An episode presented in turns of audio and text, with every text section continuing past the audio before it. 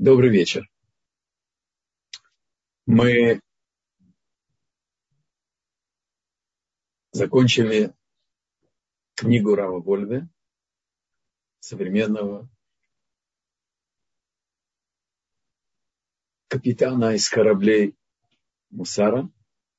А сейчас я предлагаю нам заглянуть в глубины, в истоки учения Мусара. Поскольку, поскольку каждый из нас приобрел определенную свою высоту и раскрыл в себе начало реализации своего потенциального Адама. Я думаю, что заглянув в истоки, мы получим еще новую перспективу. И поэтому я так назвал наш продолжение нашего курса восхождение на следующую вершину. А она у каждого своя, потому что каждый поднялся на, свою высшую, на свой высший уровень. И теперь нас ожидает новое восхождение. У истоков учения Мусар стоит, конечно, Раф Липкин, более известный Рабисроль Мисаран. Один из его ближайших и величайших учеников, Раф Симха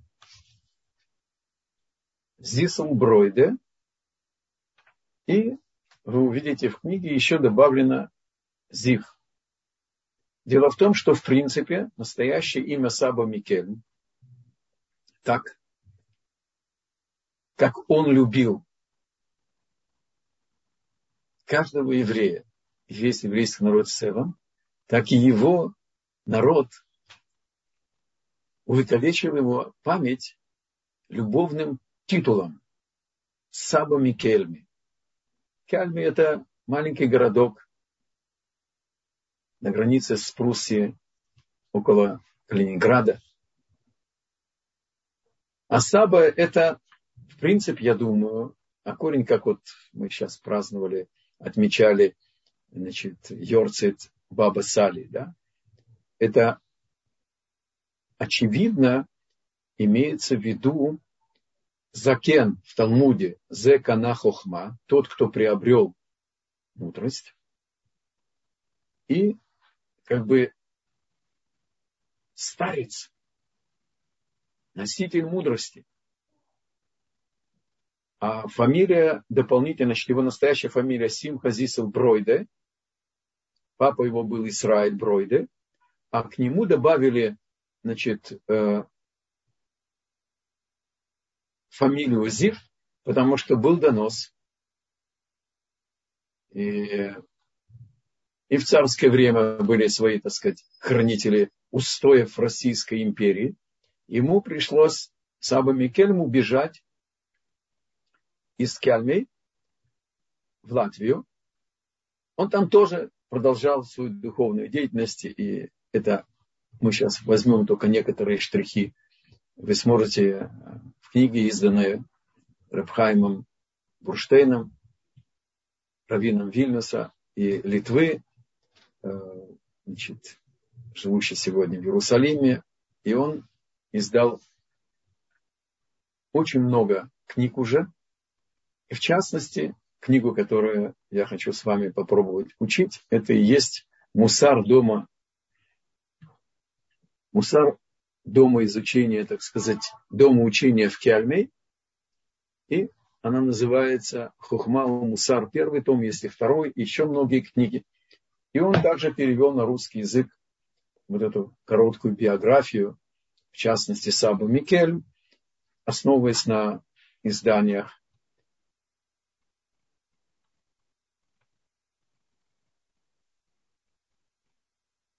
Сабу Микель родился, как мы упомянули, в маленьком городке Кяльми, но в этом городке была невероятная концентрация мудрейших мудрецов, раввинов. И само поселение, население городка было духовно на духовном уровне особо. Семейство Сабу Микель в 13 поколений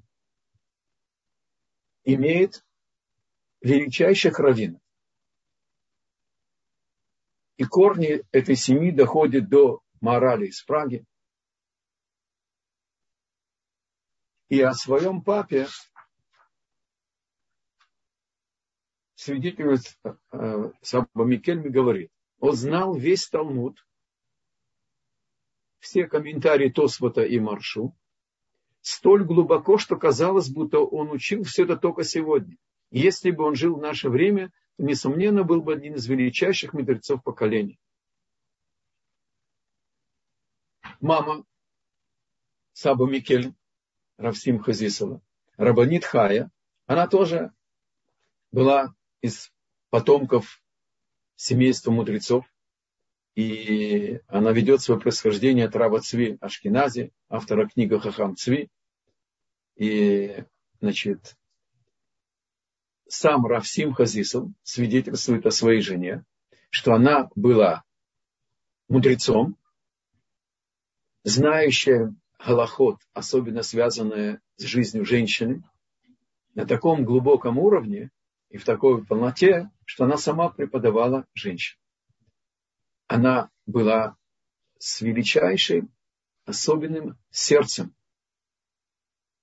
и была участником благотворительных, значит, э, благотворительных действий и помощи, заботилась о больных, сиротах. И не только то, что было достижимо в городке. Она ходила на железнодорожную станцию в Кяме, когда проходили вагоны, и собирала подаяние для благотворительных целей общины. И однажды один из э, проезжающих обратил внимание, с каким уважением относится к этой праведной женщине. И он дал ей три рубля. По тем временам а, Сим Хазисов родился в 1824 году. Он прожил 70, 74 года. А Торы, который нам оставил, просто невозможно оценить. Какой вклад в создание, так сказать, цепочки передачи Торы, на каком уровне. Величайшие, величайшие капитаны всех, всех ешивот, принявших эстафету. И после Первой мировой войны и после Второй, они, в принципе, ученики учеников Саба Микель. И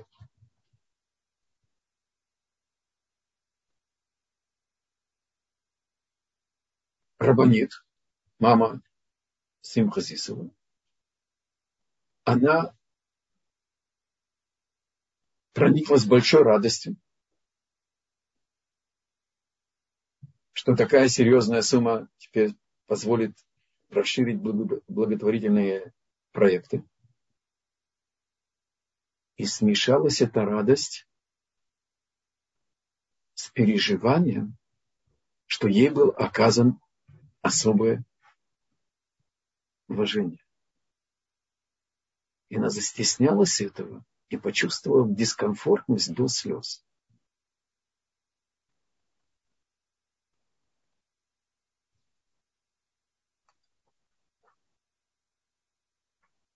Еще одна деталь ее деятельности.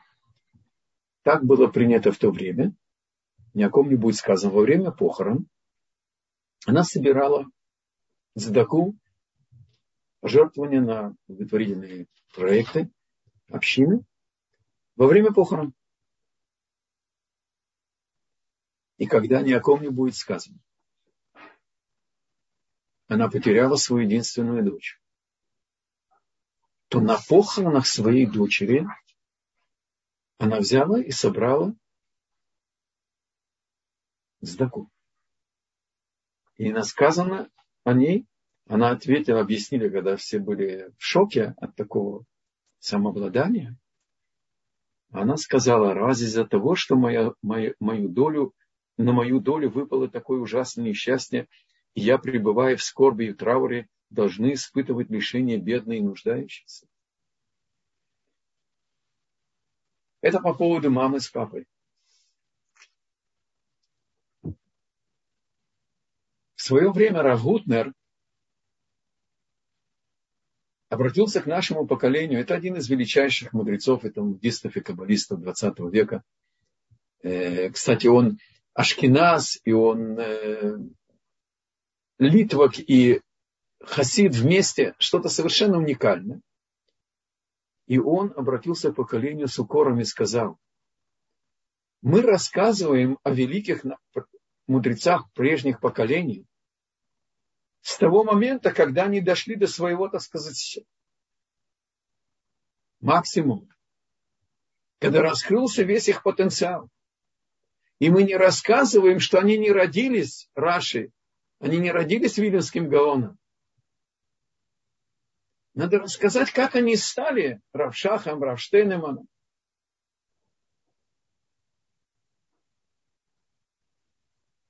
Я был тронут, когда увидел, что книга, которую издал Рабхайм Бурштейн Шелита, он как раз останавливается на детстве и юности Равина.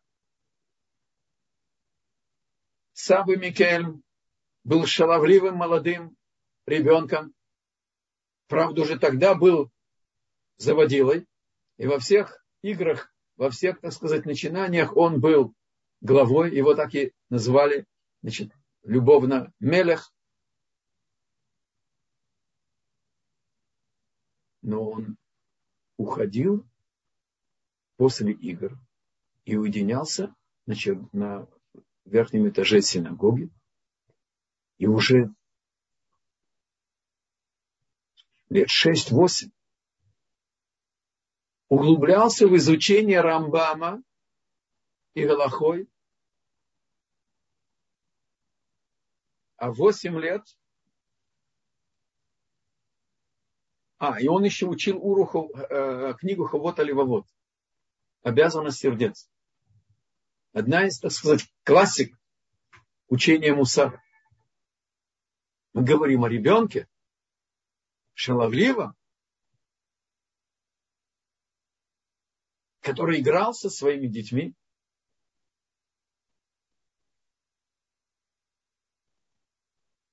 Задолго до Бармицвы он понял, что пришло время оставить детские забавы. И решил всецельно посвятить себе изучению Торы. Он собрал всех своих друзей.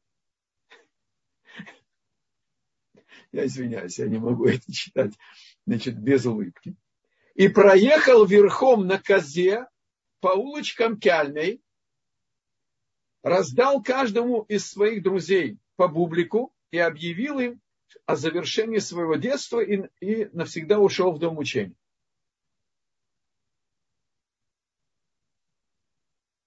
Это поможет нам отнестись к тому свету, божественному чистому свету, который исходит из его учения, из его жизни, из его поведения. Я хочу не только выполнить указания Равутнера за отца,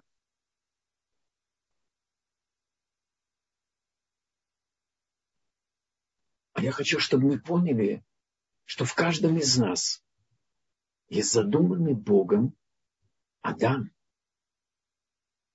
со своим особым светом, который не хватает всему миру. И Кадош Бог послал каждую душу из нас, повторяю, каждую душу из нас, с нашими скромными селенками.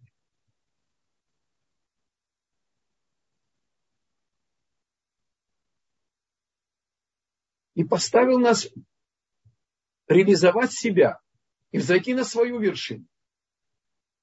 А взгляд на эти Эвересты, извиняюсь за сравнение, на Синай, скажем, так будет лучше. Только поможет нам,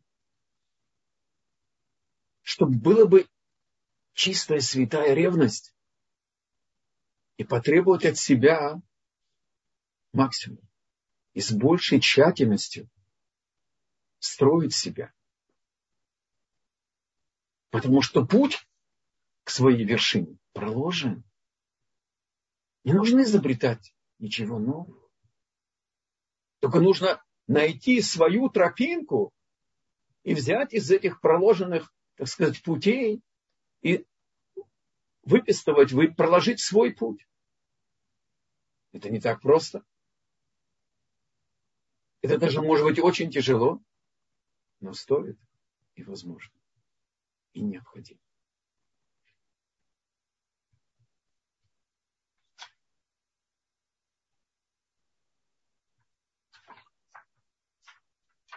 Еще несколько штрихов.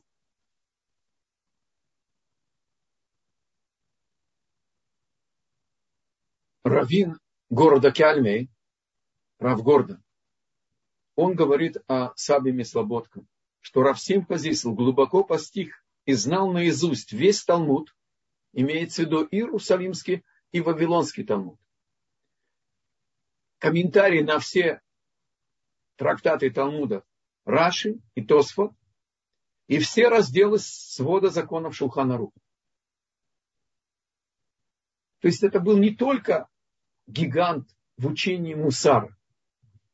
Он был не только гигант, который все, что он учил, каждую идею, воспринимаемую из учения Мусара, он воплощал в первую очередь в себе самом и требовал это, и не требовал этого от своих учеников до тех пор, пока полностью не реализовал это сам, чтобы не показалось, что к другим он более строг, чем самому себе.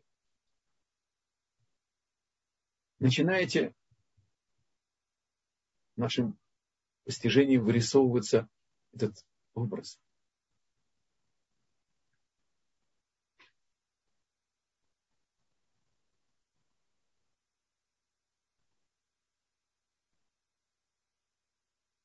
Знание Торы – и из сторон черпал все силы, чтобы совершенствовать из себя как личность. И нельзя указать, что было главным в Ешиват Кельме. Понятно, что все бралось из Торы. Но преломлялось через исправление и строительство своего Адама исправление своих качеств, характера и предварение в жизнь всех принципов, которые учатся в Торе.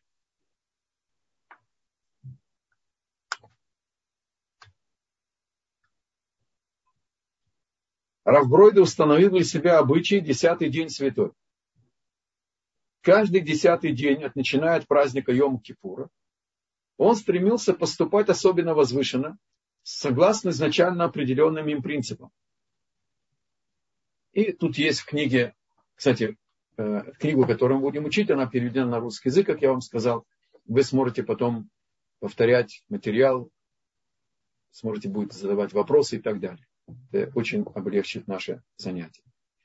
И э, здесь есть отдельная детализация, но он взял каждый десятый день и выделял его для духовного восхождения для самоанализа, для проверки, для э, экзамена, для упражнения на своем уровне совершенства, который он достиг и так далее.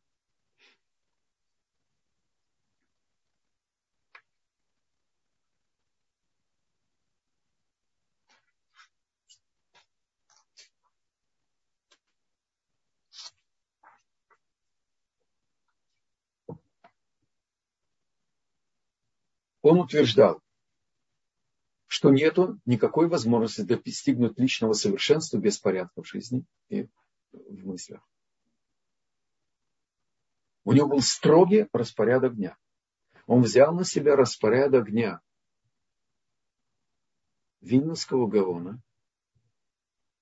Он спал два с половиной часа в сутки, то есть за 24 часа Причем только полчаса непрерывно, не больше получаса.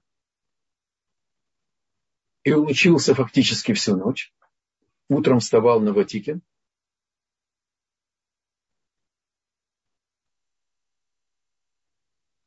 А потом с некоторыми перерывами, вот по полчаса он отдыхал. И так он в этом ритме жил почти до конца своих дней, потому что в последние годы его сердце ослабло. И он продолжал в этом режиме служить Богу. И врач, когда нужно было помочь его сердцу, засвидетельствовал, что он живет совершенно не, не естественным путем. И что понятно, что здесь э, духовное начало, оно превалирует, э, превалирует, и он не мог объяснить, как с таким изъяном в сердце он может в такой режим, в таком режиме жить. Когда он был на отдыхе летом, выезжали как бы на дачу, то там он учился еще более усердно, потому что он сказал, тишина, и спокойствие и чистый воздух позволяют учиться глубже.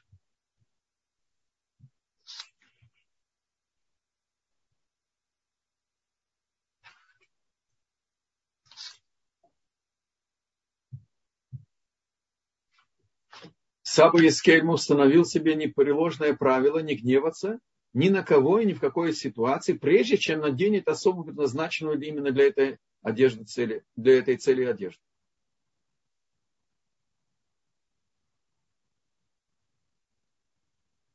Просыпаясь, он мгновенно вскакивал с кровати, как будто возле его ложа с оружием в руках стоял беспощадный разбойник.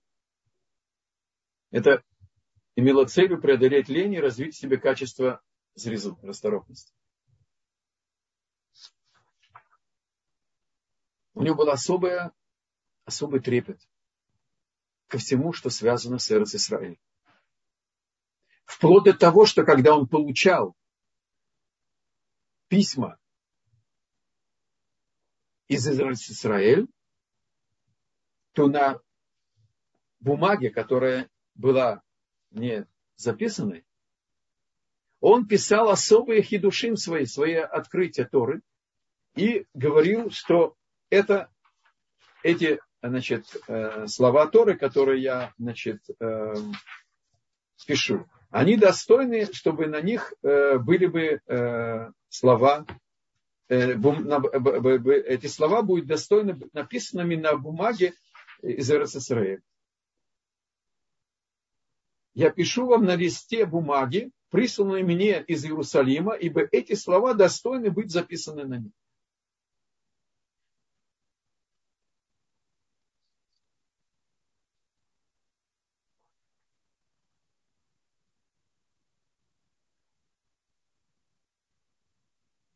Ишват Кельми.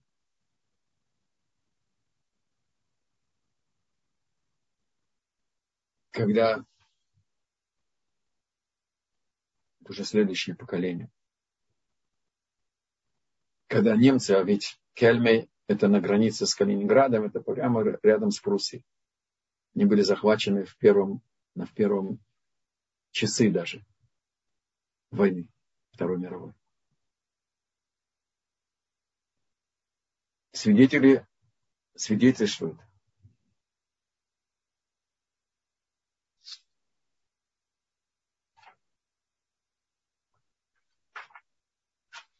что они вышли, их вывели из Ешивы.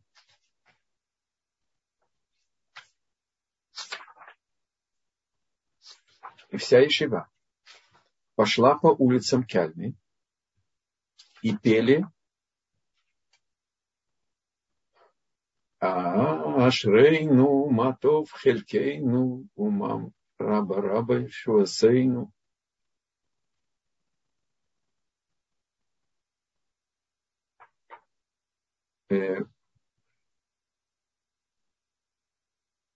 Ашрейну Матов Хилькену Ума Наим Горалейну, слегка. счастливы мы нашей долей, и как приятна наша доля. Вся Ешива искренне радовались возможности Ликадеш Шем Шамаем. Помните, как ученики обомлели, когда железные гребенки снимали, извините за резкость примера, кожу с Раби Акива, когда дошли до места, где кладется тфилин, он отдал свою душу с радостью, ликованием души, искренне. И сказал, Шма Исраэль Ашем Элокейна Шамеха. И когда его спросили ученики, как возможно радоваться, он сказал, всю жизнь я ожидал возможность выполнить строчку истории. Бехоль навшиха, бехоль, бехоль навшиха, то есть всей душой, то есть во время, э, когда нужно пожертвовать своей жизнью, отдать во имя славы Бога. Я не буду радоваться. Ведь так осветило имя Бога во всем мире вся Ишива.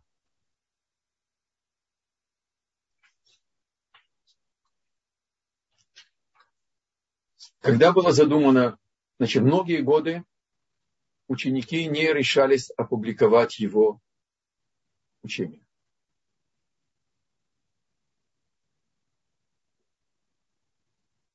Они боялись, что будут искажения, не поймут и так далее. И все-таки на каком-то этапе сыновья и ученики решили издать. И они попросили э, аннотацию от Саба Мислободки, Равнатан Свифинкер. Я надеюсь, что все-таки можно что-то увидеть.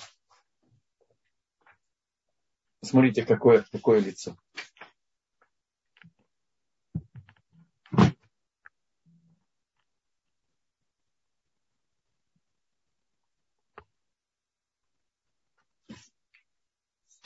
А он, Саба Меслободка, Натан Цвифинкель, он был в Хевроне в то время. И он написал аннотацию.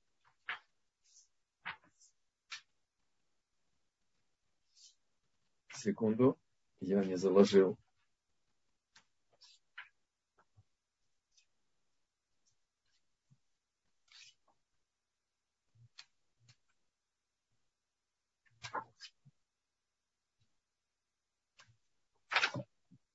И он пишет, отрывок, я возьму только очень коротко.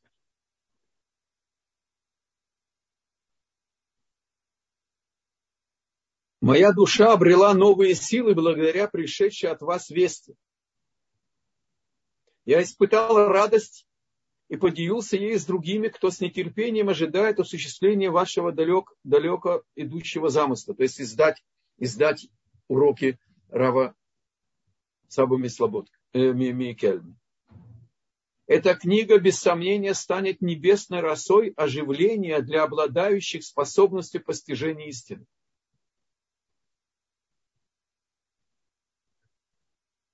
С тех пор, как заслуга моих родителей, чистые души, которые пребывают в высоком Ганедине, помогли мне представить перед, предстать перед лицом Гаона, то есть его родители отдали его учиться в Ишеву в Кельме, нашего великого учителя, благословения памяти, я своими глазами, слабыми глазами увидел истинный мир, диаметрально противоположный восприятию большинства. Через несколько лет учебы я воочию убедился в том, что все мы уклонились в сторону от пути чистого разума. Прежде я не мог узреть света истинной Торы, не отличал правду от лжи, добро от зла и искаженно воспринимал уточненную форму божественного учения. Но встретив нашего учителя, я понял, что он вознес, значит, вознесся на тысячами. И он вообще не человек в привычном смысле этого слова, потому что его устами говорили, так сказать, живые слова Творца.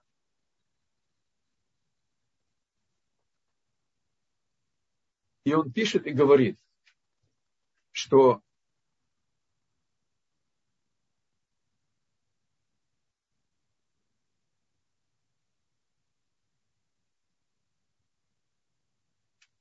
Хатам Софер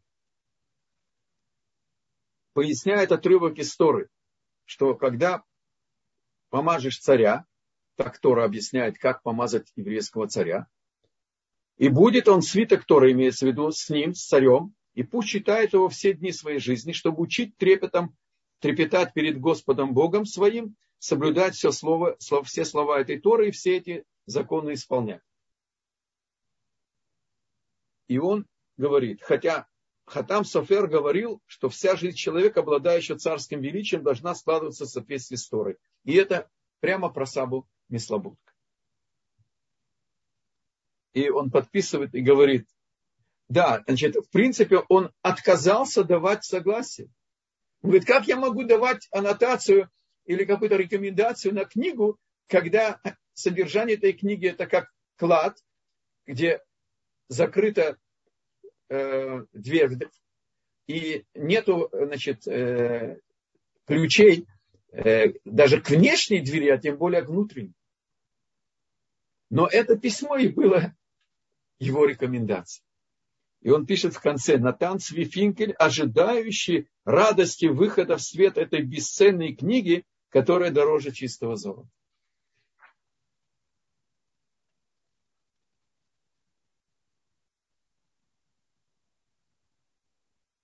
Божьей помощью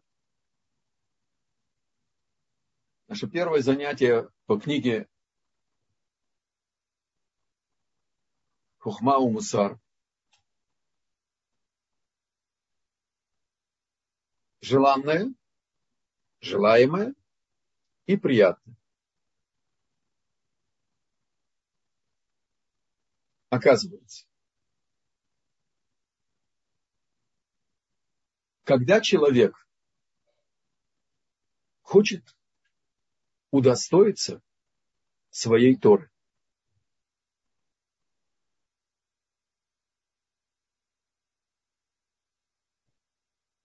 есть 48 условий, чтобы приобрести Тору. Не купить. На святом языке называется ликнот, но это имеется в виду приобретение своими усилиями. Возможность узнать, прочувствовать и слиться с этим светом. Как мы с вами учили, да? Благословение на Тору. Что второй храм был разрушен, потому что учили, как интеллектуальное, так сказать, наслаждение, мудрость Бога. А то, что свет Торы проникает в человека и человек проникается этим светом, наполняется этим светом, и тогда и мысли, и чувства, и тело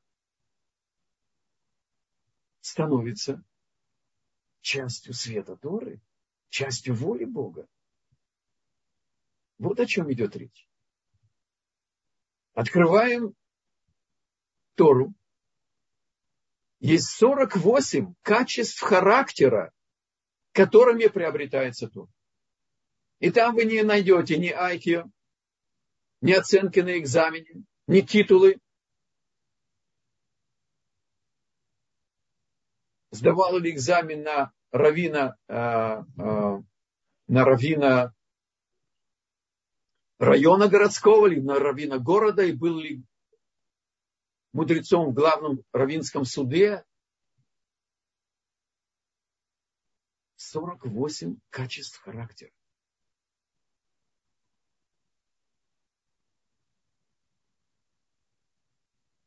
И один из них – это видеть мир искренне в истинном свете. Без искажения того, что приятно, как главный критерий. А поставить против возражение отрицательного начала. Понятие то, что нужно, то, что желанно. Отрицательное, а, отрицательное начало, оно всегда ставит перед нами свое возражение. Обращается к положительному началу и говорит, это же приятно. И положительное начало должно согласиться. Это приятно. Это действительно приятно. Вопрос кому? Вопрос, кому приятно? Хафицхайм рассказывает, что когда в долгую зимнюю ночь к нему пришло, к нему пришел утром, когда он вставал перед Ватикин, еще перед восходом солнца, сказал ему, Рабисроин мер, да останься еще под теплым одеялом. Ночь еще длинная. Ты только что пошел отдыхать. Поспи еще. Обратился к нему Хафецхайм и сказал, ты старый мерзавец. Ты же создан был до меня.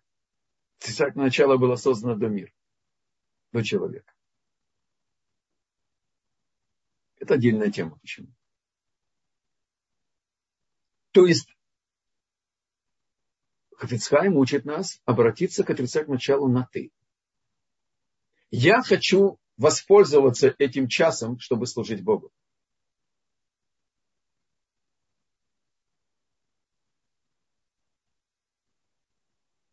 Почему Гаон, Виновский Гаон? Почему Давида Мелеха? Почему Саба Микель? Спали только 20 дыханий, это где-то ну, не больше получаса. Они не хотели вкушать вкус смерти.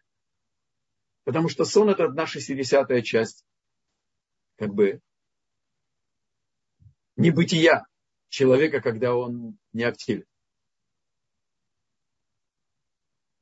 Это была реализация жизненной потребности души.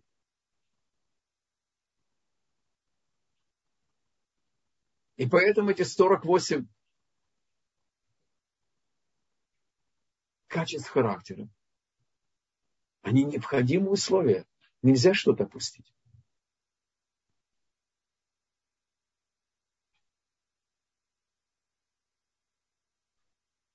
Часто попадается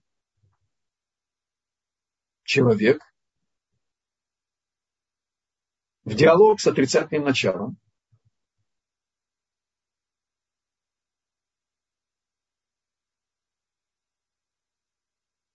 Я не могу давать сдаку. Говорит отрицательное начало. От имени человека. Потому что у меня много долгов. Он цитирует Аллаху. Сначала нужно вернуть долги должника. А потом давать следующую волну строки. Послушайте внимательно.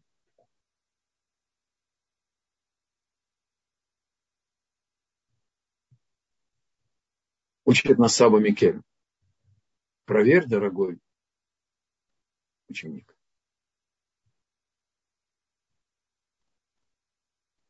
И тебе в конце пути покажут это. Лучше опередить что глянись вокруг себя, ты найдешь, что ты в других делах, относящихся к тебе, ты не экономишь, ты не делаешь расчет, что ты не можешь потратить это, потому что ты должен вернуть долги. То есть приятное противостоит желанному.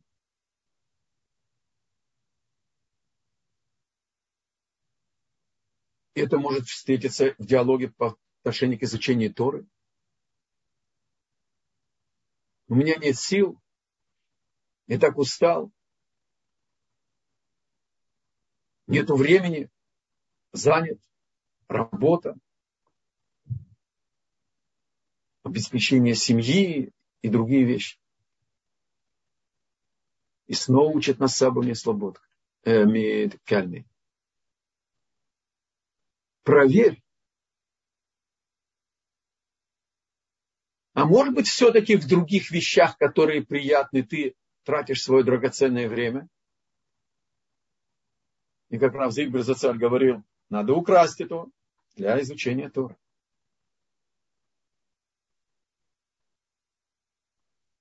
То есть контролировать свои желания и проверить, кто желает. Или он, или я. Или мое положительное начало, или отрицательное мое, мое отрицательное начало. И еще одна сторона приятного и полезного, и необходимого. Это углубленное изучение Торы и понять, что на определенном уровне, когда мы учим Тор, не торопиться делать выводы по нашим критериям. И когда Рахель говорит Лее, Мало того, что, так сказать, слегка, когда э, э, Лея говорит Рахели, мало того, что ты взяла, так сказать, у, у тебя наш общий муж бывает в твоем шатре чаще, ты еще хочешь мандрагоровые плоды? И написано в Торе, что позавидовала Рахель Лея. Ну и мы тут же по инерции начинаем понимать. Понятно, но завидует.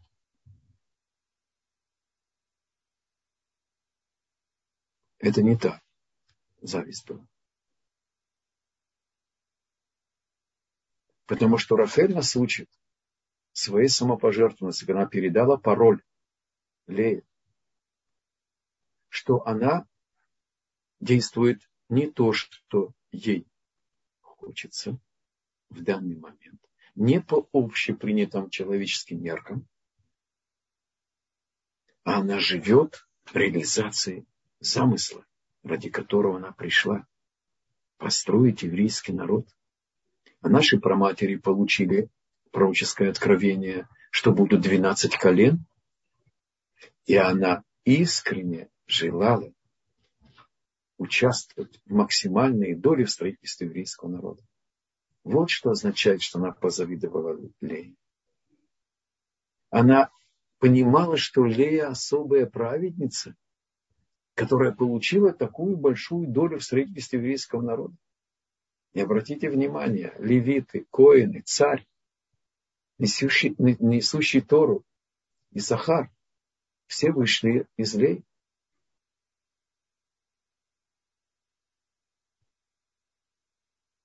Рахель удостаивается благодаря взаимной уступчивости Леи, чтобы она родила бы двух сыновей. Когда она попросила поменять пол седьмого ребенка, она знала, что должен быть мальчик. Родилась Дина, и тогда Рахель смогла родить Бениамина. Да, вышел Йосеф, первенец от Рахели, который был связующим звеном между коленами, працами и коленами. Он был ниже працев, но он был выше колен своих братьев. В принятии Торы в своей миссии.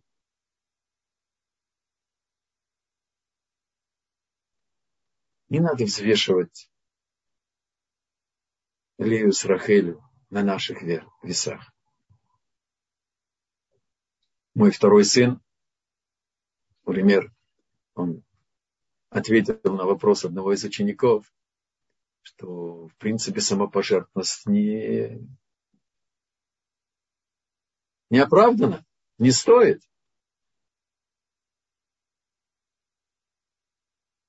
И он, хидеш такой, он обновил, он открыл такой ответ. Да, но уступила.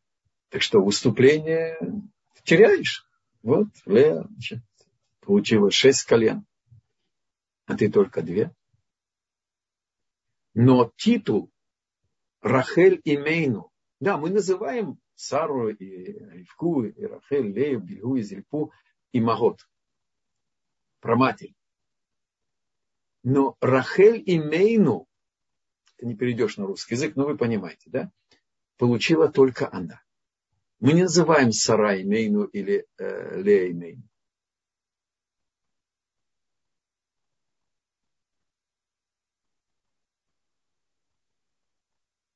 Значит, э, так что тот, кто уступает, он не теряет, он только приобретает.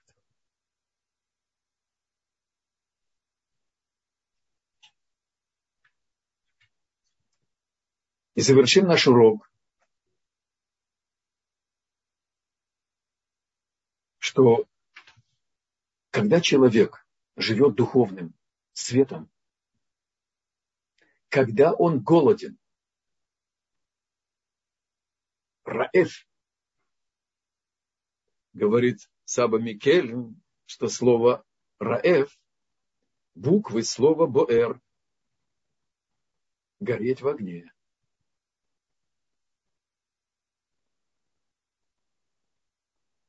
То есть,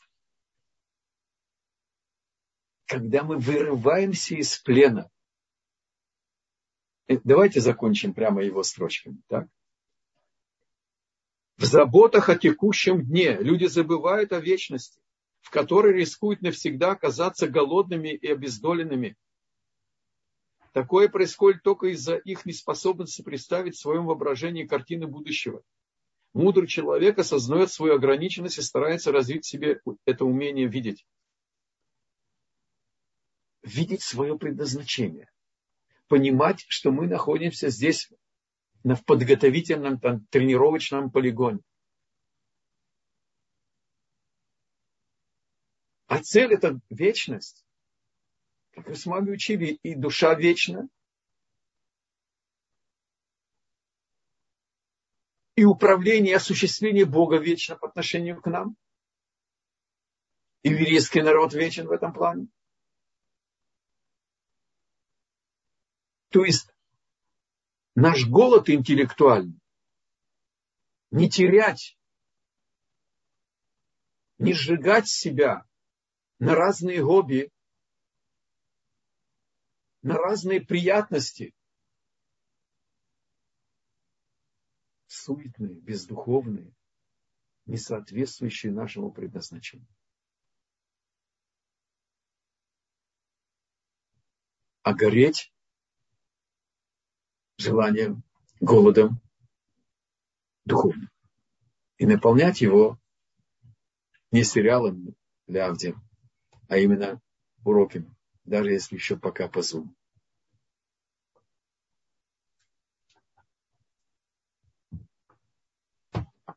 Уголок Галахи, практических советов, я не, не обратил внимания, я не, не знаю, кто задал этот прекрасный вопрос насчет тревоги. Я только уловил потом, что речь шла не о психиатрии и не о психологии. Просто тревога о завтрашнем дне, о заработке, о здоровье, как сейчас нас бомбардируют прогнозами там, что будет с короной. И у человека есть тревога, озабоченность, беспокойное сердце, страх, что будет завтра, что будет с высшим образованием для детей, что будет э, с работой, там босс начинает коситься. И... Так я хочу уголок практических советов посвятить насколько нам позволит наше время. А, кстати, я, когда готовил этот уголок, я советовался со своим вторым сыном, Уример. Он Машгиах в Ишиве, Равы Эзрахи. Вот. И он мне дал интересный совет. Это его совет. Разделим ответ на две части. Рассмотрим тревогу во всех смыслах до того, когда она прорвалась к нам в сердце и в наши мысли. А вторая часть, что делать, когда мы захвачены, и она прорвалась внутрь. По-моему, я это упоминал в каком-то из наших уроков, что в Америке, какое-то время недавно относительно, кто-то выиграл по лотерее где-то полмиллиарда долларов. Ну и сняли там налоги, бедняга, так он получил где-то там, допустим, 400 миллионов долларов. Не ловите меня на чистоту, это не важно сейчас. Он стал утром с беспокойством о хлебе насущном. Кстати, в Лос-Анджелесе, в общине, в которой я много лет приезжал давать семинары, они продолжают свои семинары – значит, э, семейство э, значит, Давидовых, Моше в Эстер Давидов. У них шатер Авраама Вину в, в Лос-Анджелесе. Они хабадники. И это Бейт Хабад тоже у них. Вот. И они нормальные хабадники, не мешехисты. И э, они мне рассказали случай. Была группа компьютерщиков, Э, и среди них были достаточное количество евреев. И один из евреев был член этой общины религиозной, русскоговорящих евреев. Нет, нет, он не был русскоговорящим. Тоже, значит, э, религиозный. И они заработали каждый по 100, значит, там, э, по-моему, по 100 миллионов, что-то такое какую-то программу создали. И что сделал наш еврей? Собрал чемоданы, со всей семьей поехал на три года в Израиль. Дал своим детям атмосферу Иерусалима, а сам сел в Ешиву на три года. Почему человек в тревоге? Почему в беспокойстве? Потому что он не знает, как будет решена та или другая проблема, потому что у него есть какой-то недостаток, какая-то потребность, и он не видит источника решения этой наполнения, этой, выполнения этой потребности, удовлетворения этой потребности, достижения этой потребности. Тот, кто вырыл 500 миллионов долларов, он вдруг ставку делает на эти деньги и тогда он успокаивается. Первый шаг к тому, чтобы защитить себя от атаки тревоги,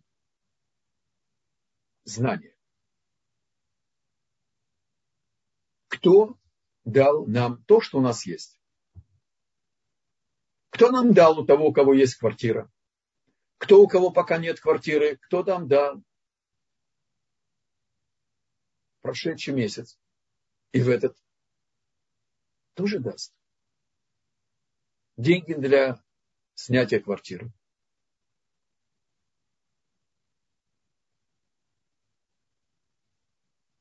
Напомнить себе, что мы в руках Творца. Что каждого нас в Роша мы об этом учили много раз. Но взять это сейчас как на постоянное, так сказать, вооружение. Поставить перед собой работу над спокойствием, внутренним равновесием. Закрыть ворота перед тревогами. Планировать, искать решения, вкалывать, потому что это исправление греха первого человека – все это нужно. Советоваться. Но без тревоги, без страха, без беспокойства в сердце.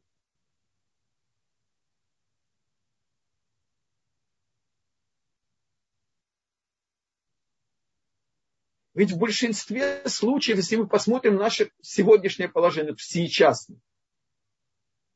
не думаю, что кто-то из наших учеников сейчас э, голодает, кто-то без крови вообще.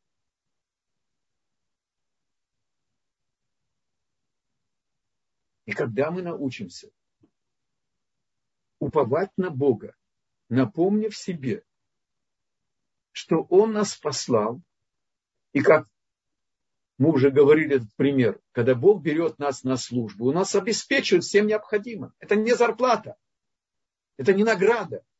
Это просто необходимый кусок хлеба, мундирование, оружие, как у солдата, да? чтобы он бы выполнял свое предназначение. В Мегила Труд мы учим, да? Что услышала Номи, шепакат ашем этамо, латет лаем лахем.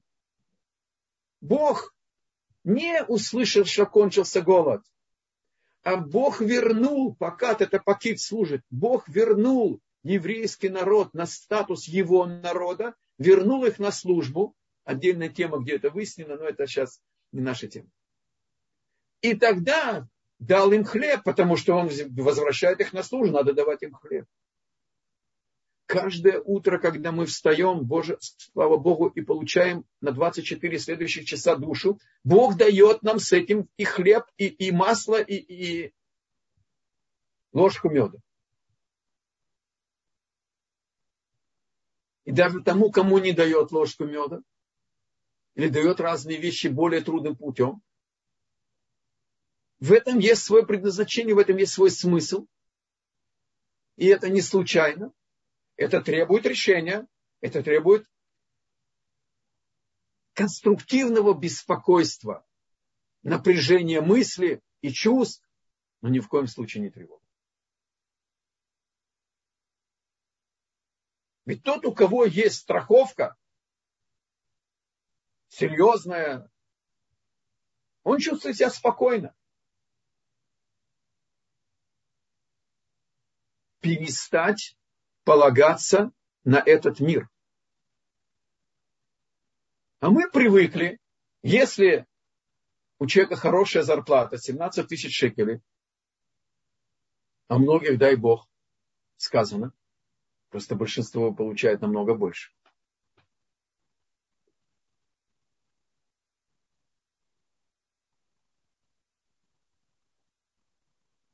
Сейчас мы отнесемся к вашим вопросам.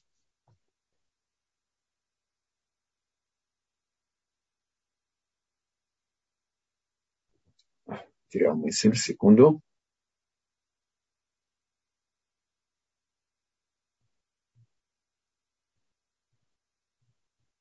Мы полагаемся на зарплату. Есть подписанный контракт.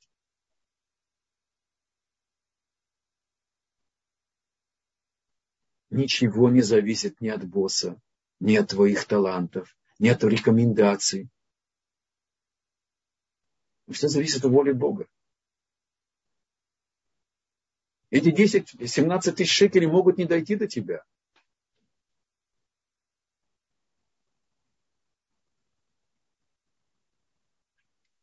И это будет ответом на ваше глубокое замечание, которое сейчас попросил. Мы должны прилагать усилия решению естественным путем. Но без тревоги Потому что наши усилия принесут результат. Только тогда, в какой мере я буду полагаться на Бога. Послушайте внимательно этот духовный закон. В той мере, в какой человек уповает на Бога, мы об этом с вами учили тогда Бог переводит его на это управление.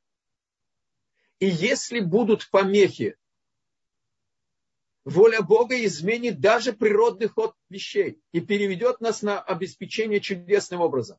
Каждого из нас, не только пророков и так далее. Это зависит от меры нашего упования на Бога. Это одна из самых сложных задач исправление греха первого человека. Наказание это будешь в поте лица добывать хлеб насущный.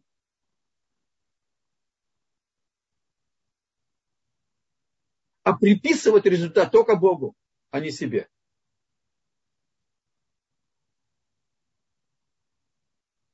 А после, ах, у нас уже кончилось, дайте мне еще две минутки. А после того, когда мы проиграли и уже есть тревога и так далее, постараться посмотреть, о чем мы беспокоимся, от чего тревога. И если это материальное положение, проверить свои денежные дела. Может быть, что-то одолжили, забыли вернуть. Может быть, где-то мы были неискренними в нашей торговле, в нашей продаже, в нашей купле. Какие-то материальные стороны нашей активности проверить. Если это тревога за детей, постараться проверить, а не достаточно ли мы приближаем, правильно ли мы себя ведем, чтобы это не отталкивало, не удаляло еще дальше, а открыло возможность приблизиться. Это, в общем-то, общий подход. Посмотреть на причину тревоги и постараться в этой сфере поискать наши ошибки или даже наши грехи. И в этом направлении искать решения и исправляться. Пожалуйста, вопрос. Спасибо большое. Здесь нам задают вопрос, как различить, что зависит от Всевышнего и где важно наше решение.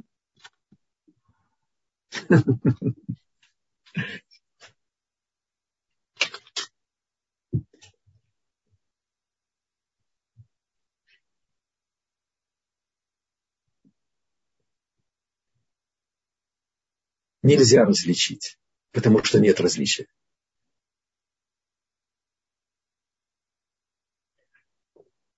Только в той мере, в какой человек уповает на Бога, тогда нет различия. И тогда действует моими, моей активностью, моими, моим умишкой, моими слабыми селенками, моим начальным управлением своим характером. Я достигаю воли Бога. Здесь нет различия между мной и волей Бога. Я слился с ней.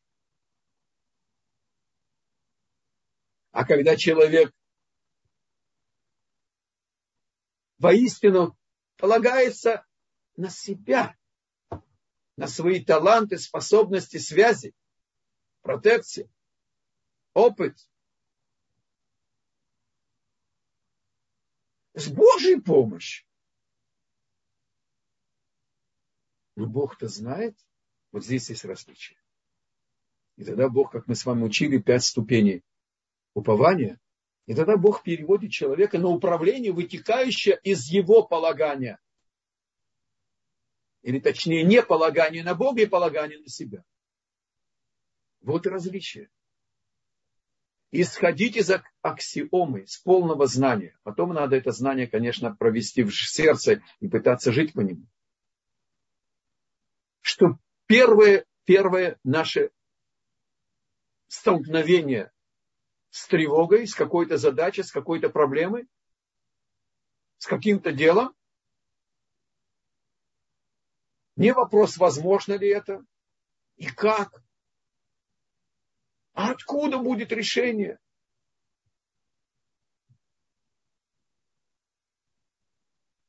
И как мы уже с вами учили. Первое, сказать, Гамзули Това. Второе добавить, что все это от Бога, а значит имеет свое предназначение. И вот теперь искать пути реализации проблемы, решения проблемы по принципам воли Бога. Таким образом, нет различия между моим решением, моим вкалыванием и волей Бога. Потому что все, что у меня есть, все, что я сделаю, все, что я подумаю, все, что я решу, все, что я почувствую, это от Него. И это тоже от Него. И даже блестящая идея сделки. Риск, который оправдался великолепным, так сказать, великим э, э, прибылью, великой прибылью. Все это дал человеку Бог. Поэтому не должно быть разделения.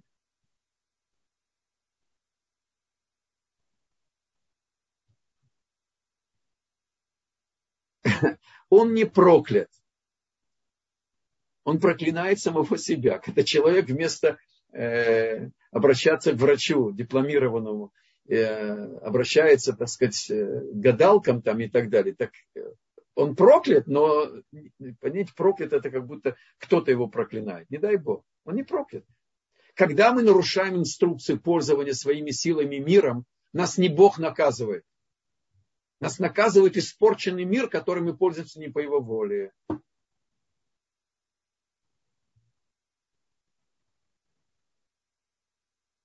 Пожалуйста, еще вопрос. Спасибо. Следующий вопрос. Если тревога не за материальные вещи, а о том, что нет детей и семьи, а лет уже много, как в этом случае заставить себя уповать на, на, на Всевышнего? Во-первых, ни в коем случае тот, кто из супругов более тяжело это переживает, чтобы второй супруг, во-первых, взял на себя обязанность. Я прошу прощения, я только уточняю, что нет семьи, нет, нет супруга, то есть нет вообще семьи и нет детей. А, но возраст, который позволяет еще иметь детей –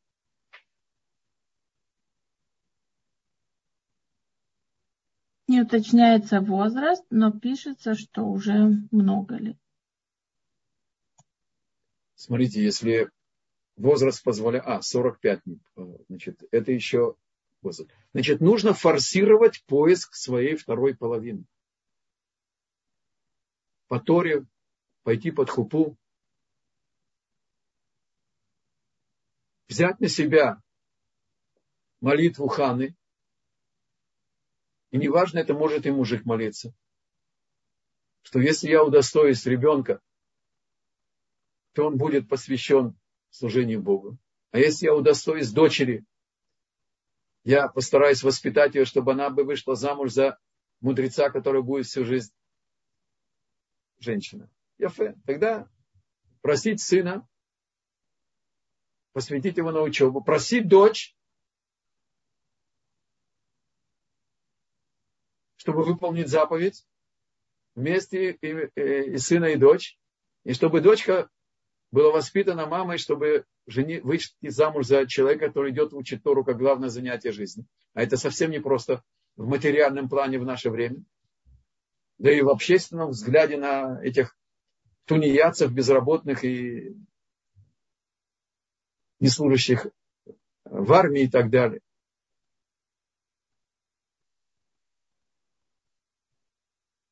Продолжать жить Бесимха Самеат Бехелько.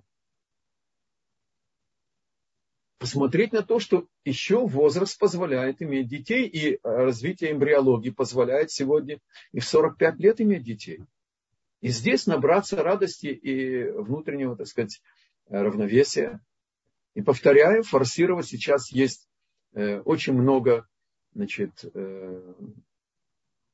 возможностей найти достойного большува, значит, и надо проверить с хорошими э, сватами,